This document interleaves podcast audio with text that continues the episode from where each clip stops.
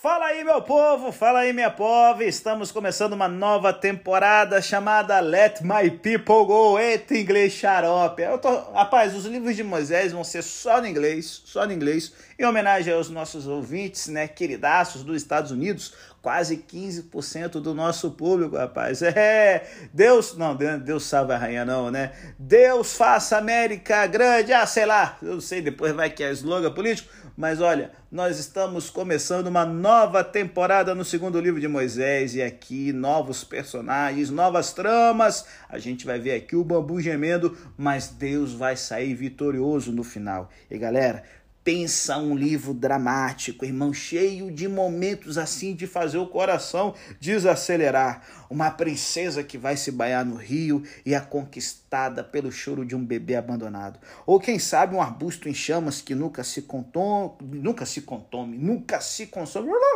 Um arbusto em chamas que nunca se consome de dentro dele. Uma voz sai e ela vai mudar a história de um homem e da humanidade. Nós vemos aqui o povo do Egito olhando debaixo dos lençóis, encontrando sapos em suas camas. É, ou o pior, o pior, uma nação inteira atravessa o mar com paredes de águas de ambos os lados e o maior exército do mundo encontra o seu Vietnã debaixo do mar. E aí a gente vê que em meio a trovões, rádios, nuvens espessas e um terremoto, a voz de Deus ressoa pela planície e a glória de Deus se manifesta, seja através da lei, seja através da construção de uma tenda, no qual agora o povo de Deus poderá reencontrar-se com ele. Rapaz, preenchendo uma brecha que havia sido colocada desde a queda de Adão e Eva no jardim do Éden. É, gente, esse é o êxodo. É uma história que repetidamente cativa a imaginação do público e que ganhou o favor dos cineastas e atores e criadores de novela na Record. Bom, o seu livramento, né, seu relato, né, seu relato de livramento da opressão inspirou não só apenas cineastas e roteiristas, mas movimentos de libertação desde os primeiros colonos que vieram da Inglaterra para a América e os revolucionários ingleses no século XVII, até as campanhas anti-escravagistas do século XIX, gente, e, por fim, passando pelo movimento de direitos civis do século XX. O que será que Êxodo vai inspirar no século 21? Mistério. Mas o clamor, deixe o meu povo ir, ele continua ecoando pelos séculos. Por isso vai ser o título, meu irmão, dessa temporada. Let my people go. Eita nós! E na verdade, na verdade, porém, a mensagem do Êxodo é mais dramática que esses momentos dramáticos e mais revolucionária que esses momentos evolucionários. Êxodo é um livro que trata de, vamos lá, se liga nos temas que vamos ver nessa temporada. Libertação. É, rapaz, Êxodo é uma história de libertação. Os israelitas são libertos da escravidão no Egito por meio de uma série de encontros extraordinários e milagres espetaculares. No entanto, trata-se de uma libertação que aponta para outra maior, a libertação do povo de Deus da escravidão do pecado. O Êxodo também trata de sacrifício. É, não tem. Pobre, né? Não tem de dinheiro para fazer os efeitos especiais, então vamos mudando a voz mesmo. Sacrifício. É.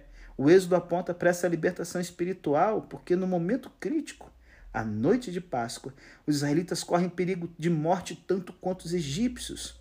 E como todos os outros, os membros do povo de Deus são culpados e merecem a pena de morte também. São salvos, porém, ao aplicar o sangue de um sacrifício ao batente da porta das suas casas. A redenção por meio de sacrifícios é incorporada, então, aos ritmos da vida de Israel.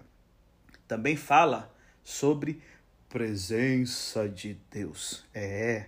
O êxodo não termina com a fuga através do Mar Vermelho no capítulo 14, não. O povo de Deus não apenas foi liberto da escravidão, mas também foi liberto para a presença de Deus. A lei e o tabernáculo criam uma estrutura dentro do qual o povo de Deus pode desfrutar a glória de Deus. Sabe qual outro tema legal que nós temos? Serviço e adoração. É. O mesmo termo usado em referência à escravidão de Israel é usado para designar adoração. O movimento em Êxodo não é tanto da escravidão para a liberdade, mas da escravidão para a escravidão. Servir a Deus, porém, é completamente diferente de servir ao Faraó. O serviço a Deus é a verdadeira liberdade. E isso agora leva esse povo para entender que eles têm uma missão. É, em momentos importantes da história, Deus revela seu nome a Moisés. Em Êxodo, Deus se torna próximo e pessoal e, ao mesmo tempo, revela seu nome ao mundo inteiro. Deus diz ao faraó que o êxodo ocorre para que o meu nome seja proclamado em toda a terra. E o povo de Deus é chamado a levar seu nome de modo digno. Moldado pela lei de Deus, deve ser sacerdócio real e nação santa, que mostra o caráter de Deus para o mundo. E aí, gente, assim como no livro de Gênesis, aqui no Êxodo, Deus ele recria e julga. Deus destrói em julgamento e recria em salvação. A lei inicia a reordenação de um mundo decaído e a tenda do tabernáculo é cheia de reflexos do Éden, pois é o projeto da nova criação de Deus. Nosso futuro e o futuro da criação estão entretecidos nesse livro. E sabe, um tema que é muito legal e que passa batido muitas vezes da gente é que o Êxodo não é só a história dos judeus, dos hebreus fugindo do Egito, mas é também a nossa história. Êxodo não é apenas uma história inspiradora do passado, é a nossa história. Os profetas do Antigo Testamento prometeram um novo êxodo, uma repetição do êxodo mais dramática e mais revolucionária. O êxodo coloca a história de Deus em uma trajetória que chega ao ápice com a vida, a morte e a ressurreição de Jesus. Jesus nos liberta da escravidão do pecado. É o nosso Cordeiro Pascual, cujo sacrifício nos salva do julgamento e da morte. É a presença de Deus na terra. Deus tabenar, eita, Deus tabernaculando em nosso meio, como diz João capítulo 1. Vimos a glória de Deus na face de Jesus, e sua ressurreição é o início de uma nova criação. Portanto, Êxodo é essencial para entender a pessoa e a obra de nosso principal amigo, centro da nossa vida, o ser que a gente mais ama, Jesus Cristo. O livro revela de modo vívido o meio de nossa salvação, redenção por sacrifício, e o conteúdo de nossa salvação, desfrutar a presença de Deus em um mundo renovado. Êxodo, gente, é uma narrativa empolgante, é uma narrativa histórica, e quando nos direciona Cristo e nos inspira a adorá-lo, é também a nossa história. E aí, para você já ficar ligado nessa temporada, os textos para a gravação desse podcast vão ser o comentário Êxodo para você do Tim Chester da Edições Edições Vida Nova. Gente, eu usei para comentar Gálatas, Romanos, é muito legal. Eu espero então aqui que você fique ligado. Eu vou estar tá lendo muitas vezes o texto, fazendo né, uma interpolação aqui, um comentário, misturando com outro brother que vai estar tá nos acompanhando aqui constantemente, que é o Pentateuco para Todos, Êxodo e Levítico, do John Golden Gay, da Thomas Nelson do Brasil. Então, gente, aperta os cintos, vem com a gente, let my people go. E ó, partiu agora a gente tirar as lições do capítulo 1 para sua vida e para minha vida. Vamos embora? Depois da vinheta, a gente entra então no estudo do texto de hoje.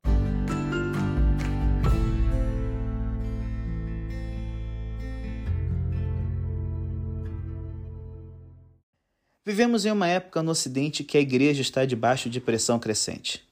Não se trata apenas de a verdade cristã ter passado do centro para as margens. Em diversas questões, nossas crenças agora são consideradas imorais e ofensivas. Muitos, tanto dentro como fora da igreja, se perguntam se o cristianismo tem futuro. Como podemos viver bem, de modo otimista e positivo, diante da hostilidade?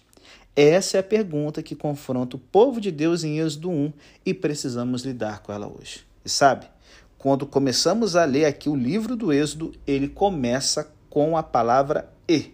O que, que isso quer dizer, pastor? Como assim a palavra e? Não, minha tradução está começando aqui diferente. É, eu sei, eu sei que a palavra e não aparece na maioria das traduções em nossa língua, mas está no original hebraico, língua do qual o Êxodo foi escrito. E talvez você tenha aprendido que não deve começar frases com e, né? É uma regra que a gente está aqui quebrando aqui no nosso podcast. Aqui, porém, temos um livro inteiro que começa com E.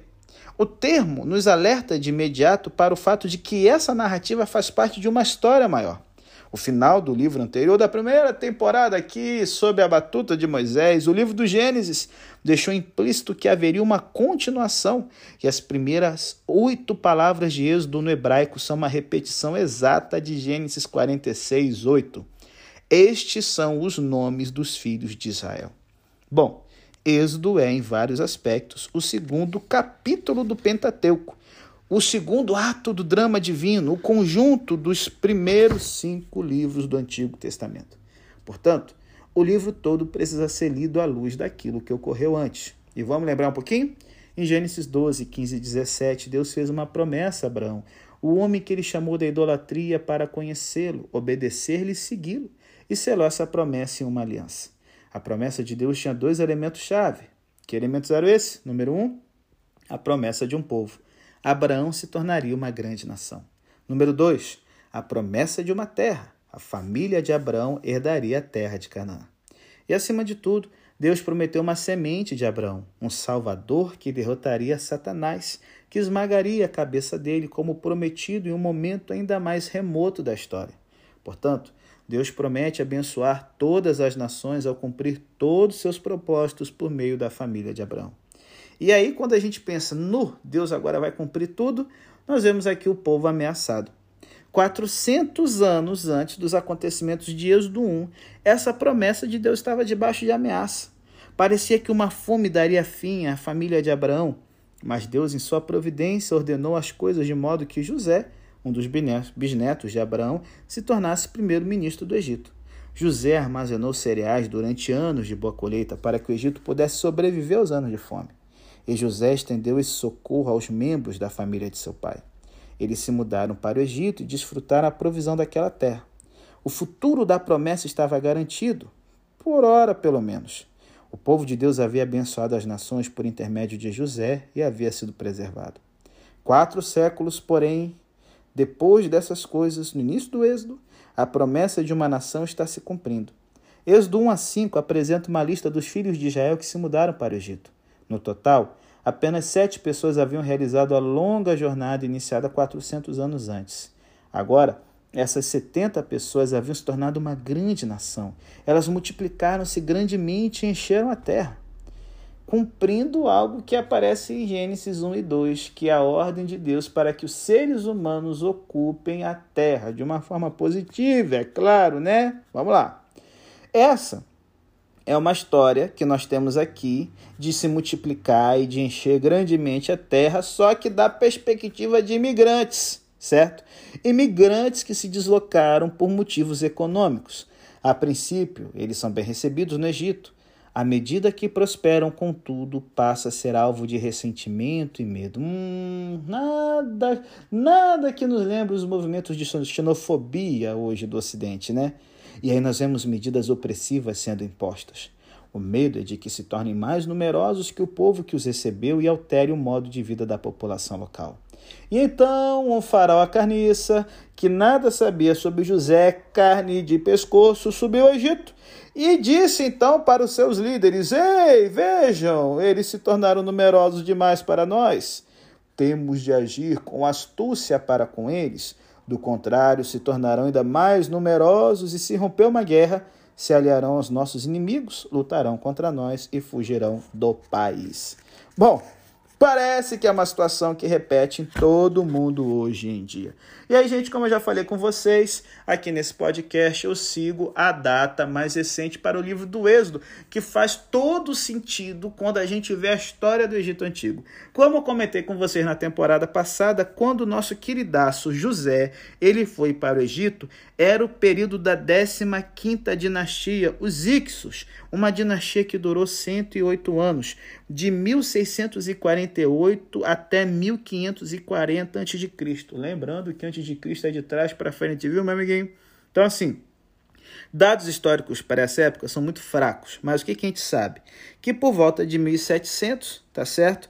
José, ele desceu para o Egito e era o período aí que os Ixos dominavam a parada. Né? Eles eram um povo asiático que havia se rebelado contra os egípcios, assumido o governo do local. Isso a gente já falou e tudo mais lá no podcast anterior. Vá ouvir a história de José para você entender. Eles introduziram o cavalo, trouxeram novas técnicas militares para o Egito e governaram o período assim significativo a terra do Egito. Porém, tudo que é bom se acaba. E os egípcios, cara, se rebelaram contra os Ixos. O faraó Amoses I e perceba, o nome do faraó, vários tem Moses, o nome de Moisés, meu amigo, porque Moses em egípcio significa filho, filho. Então, nós temos aqui o faraó Moses I, que então liderando ali junto com seu irmão mais velho, o rei Camoses, ele tira os governadores ixos do Egito e no processo ele conquista Canaã, certo?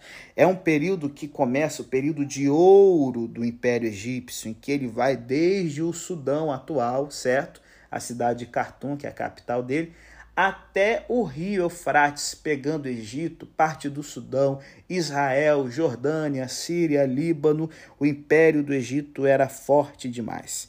E aí, durante esses 400 anos que o pessoal vai prosperando ali, você tem a 18ª dinastia, que é um período de ascensão, de guerras militares, porém, aí agora aqui é uma perspectiva minha do pastor Felipe, para entender aí o porquê que o faraó está perseguindo todo mundo. Um reizinho um rei, né? Treta, assim, treta para os egípcios, né? Chamado Akenaton, certo? Amenófis, né? Akenaton, Akenaton, Amenófis era o nome original dele, se eu não me engano e tal. Mas Akenaton, ele assume o governo e ele tem uma ideia fantástica.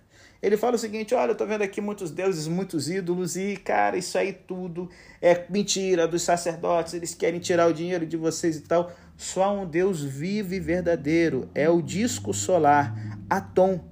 E ele então começa uma revolução religiosa no Egito, rapaz. Ele sai quebrando deuses, fechando templos, e agora todo o Egito tem que adorar apenas um Deus. Bom, ele vai governar durante muito tempo, vai construir a, uma nova capital em homenagem é, a, a Atom, certo? Vai ter um filho, esse filho depois vai desfazer suas reformas religiosas. Um filho que você já viu aí a máscara mortuária dele, um camaradinha chamado Tutankhamon, tá certo? E durante décadas o Egito vai passar por um período monoteísta, certo? Não Jeová da Bíblia, mas acreditando que é apenas um Deus verdadeiro. Quando os sacerdotes do Egito conseguem, cara, fazer a cabeça de Tutankhamon e de sua esposa e de sua mãe, e sabe, desfazer toda a obra que havia aí né, sido trazida por Akenaton, monoteísmo, né, em honra ao deus Atom, o Egito então entra num período conturbado de tretas, de guerra civil, de fraqueza militar, até que então uma outra dinastia assume o poder, a 19 dinastia, em meio a tumultos, ao enfraquecimento por causa das disputas religiosas, e nós temos então o faraó carniça, chamado Sete I, tá certo? Que organiza a situação, ele se torna aí um guerreiro, fazendo campanhas militares aí nos países vizinhos ao Egito, e é, ele então começa a 19 dinastia. Na verdade, quem começou né, foi o faraó Ramsés I, e o seu filho Sete I consolidou essa dinastia. Provavelmente Sete I ele é o faraó que oprimiu os hebreus, porque ele começa uma série de construções na região em volta da terra de Gósen, por todo o Egito. Várias construções, elas eram feitas por escravos e percebam, houve uma treta religiosa. Quem sabe na cabeça da elite a culpa não era o monoteísmo dos hebreus que diziam adorar apenas o único Deus, fizeram a cabeça do faraó Akenaton com suas magias e conversa e tudo mais e tal, pá. Então assim, na hora do vamos pagar, vamos ver, tá certo? Sobra aí os, os egípcios, eram negros, os, é, os hebreus, pele parda, eram semitas, havia uma distinção racial étnica muito clara entre eles. Então, nós temos aqui o projeto desse faraó Sete I, que reinou por volta de 1314 a.C., tocando louco e fazendo o povo de Israel sofrer. E é numa situação dessa que a gente encontra aqui nosso querido povo. Mais uma vez a promessa está sob ameaça. A princípio, faraó Sete primeiro escraviza os israelitas, e ele então não apenas faz a escravidão, mas faz de uma forma implacável. Ele não permite que tenham tempo, energia para tramar uma rebelião. E aí, gente, com violência, os egípcios obrigaram os filhos de Israel a servir, tornando sua vida muito amarga. Rapaz, cada vez que eu leio aqui sobre a escravidão dos hebreus, parece que eu imagino o barulho do chicote estalando no lombo desse pessoal. Só que a manobra do faraó não funciona, porque no verso 10 o faraó diz em hebraico pen irbi, que significa vamos maltratá-los para que não se multipliquem. Pen irbi significa para que não se multipliquem. No verso 12, porém, Deus diz: Mané, eles se multiplicarão. A Bíblia usa um trocadilho aqui em Gênesis capítulo 1, em hebraico, para mostrar que a piada era sobre o faraó. Toda tentativa de frustrar o plano de Deus virou uma piada na cara do faraó malvado. E aí, quando o plano inicial dele é frustrado, ele então ordena que as parteiras hebreias matem todos os recém-nascidos do sexo masculino. Porém, graças a Deus, as parteiras temeram a Deus, mostrando-se dispostas a desafiar a autoridade do faraó.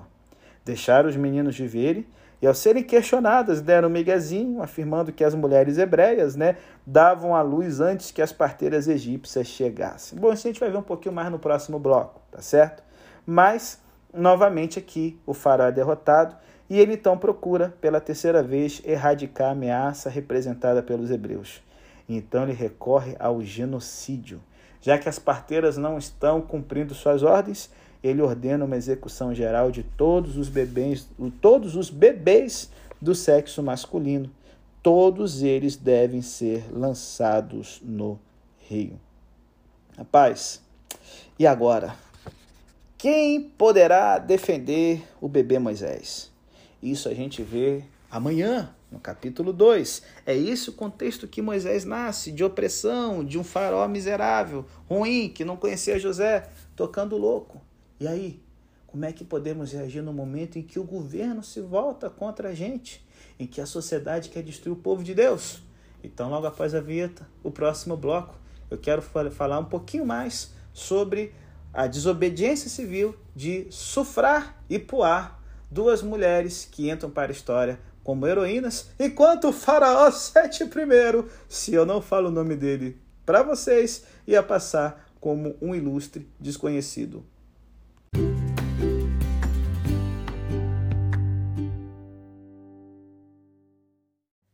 Booker T. Washington nasceu na época da escravidão nos Estados Unidos da América do Norte. Porém, mais tarde na sua vida, ele se tornou o primeiro diretor de uma faculdade para negros em Tuskegee, no Alabama, sendo às vezes chamado pelos né, os historiadores né, norte-americanos de o presidente da América Negra. Conta-se uma história sobre um advogado negro que estava fugindo do linchamento de uma multidão de racistas, né, de, de, de escravistas, né, e esse advogado fugindo bateu a porta de Washington. Bom, não o George Washington, né, é o Booker Washington que eu estou falando aqui.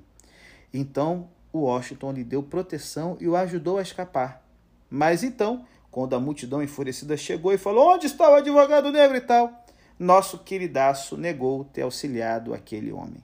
Bom, a mentira dele pode ter evitado a destruição do campus da faculdade, bem como livrou outras pessoas do linchamento.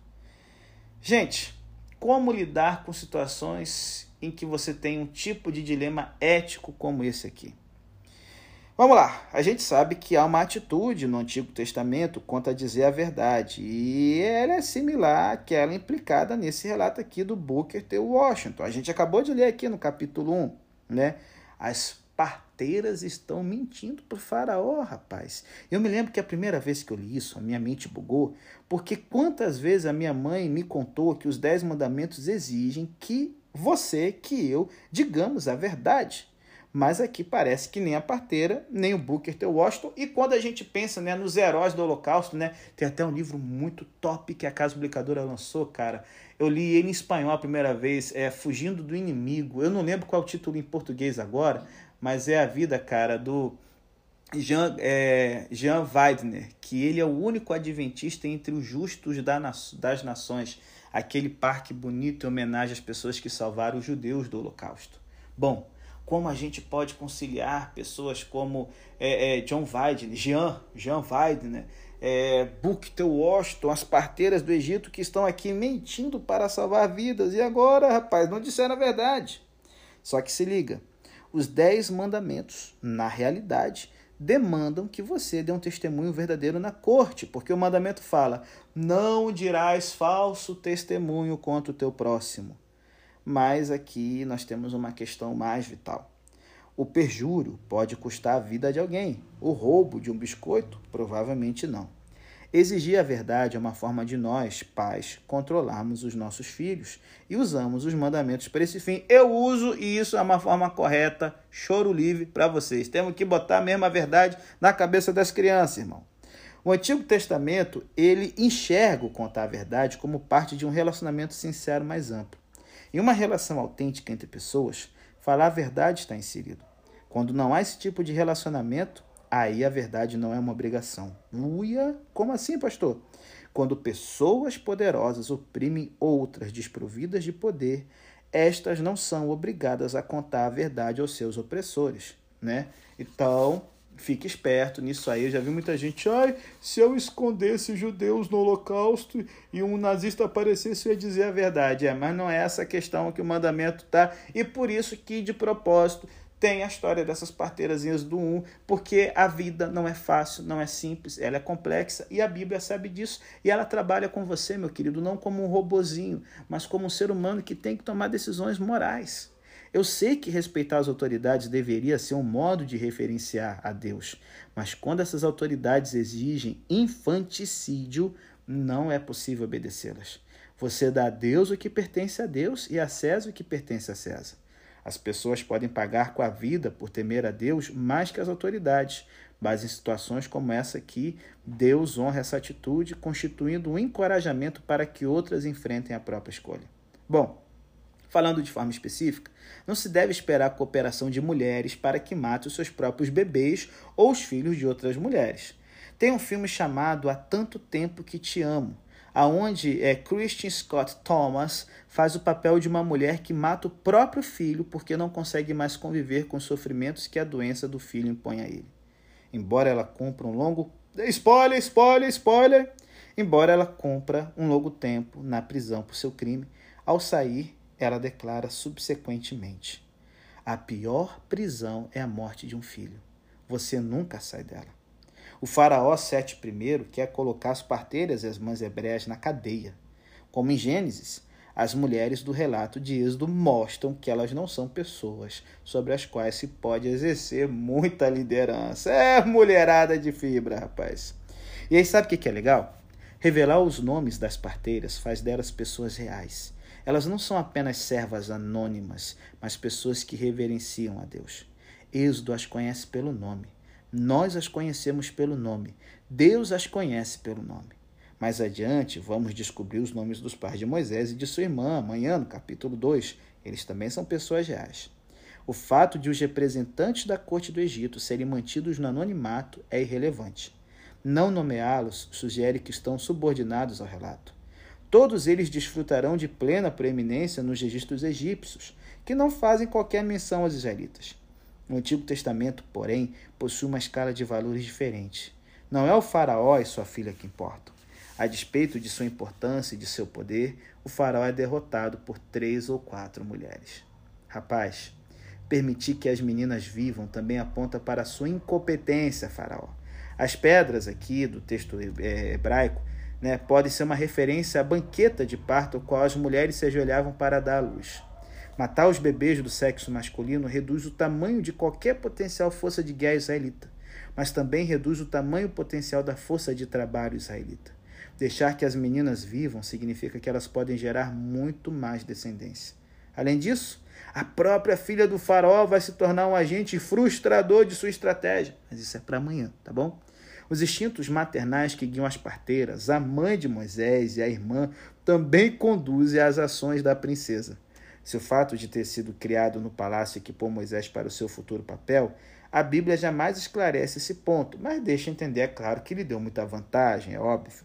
De todo modo, ser criado no palácio é uma tentação e não um recurso, como Hebreus 11 nos diz. Enfim, indo para a reta final. O faraó reconhece que a sabedoria é importante na administração de seu império e na antevisão de problemas, mas ele mesmo não manifesta tal sabedoria. O Egito gozava da reputação de possuir um sistema de educação superior, bem como de recursos desenvolvidos para o treinamento de pessoas e administração. Porém, o sistema falhou totalmente nesse quesito. No momento de crise, as pessoas dotadas de visão são mulheres que não encontram dificuldade em ludibriar o faraó, bem como em conceber um plano simples de envolver a sua filha, né? embora ela possa também ter sido uma cúmplice voluntária. As parteiras temem a Deus, implicitamente a mãe e a irmã de Moisés confiam em Deus. Reverência e confiança fazem parte da sabedoria. E aí, como a gente agora começou a ver, no ambiente de resistência civil, no ambiente em que você é instigado a obedecer homens que querem se colocar no lugar de Deus, as parteiras fazem uma escolha corajosa e o seu nome entra na história. E você? Como você reage no ambiente de pressão? Como você reage no ambiente em que as pessoas querem que você obedeça às autoridades puramente humanas em oposição à vontade de Deus? Se o seu nome entra para a história do livro da vida ou você permanece um anônimo no registro divino, rapaz, no final é uma escolha que cabe somente a você.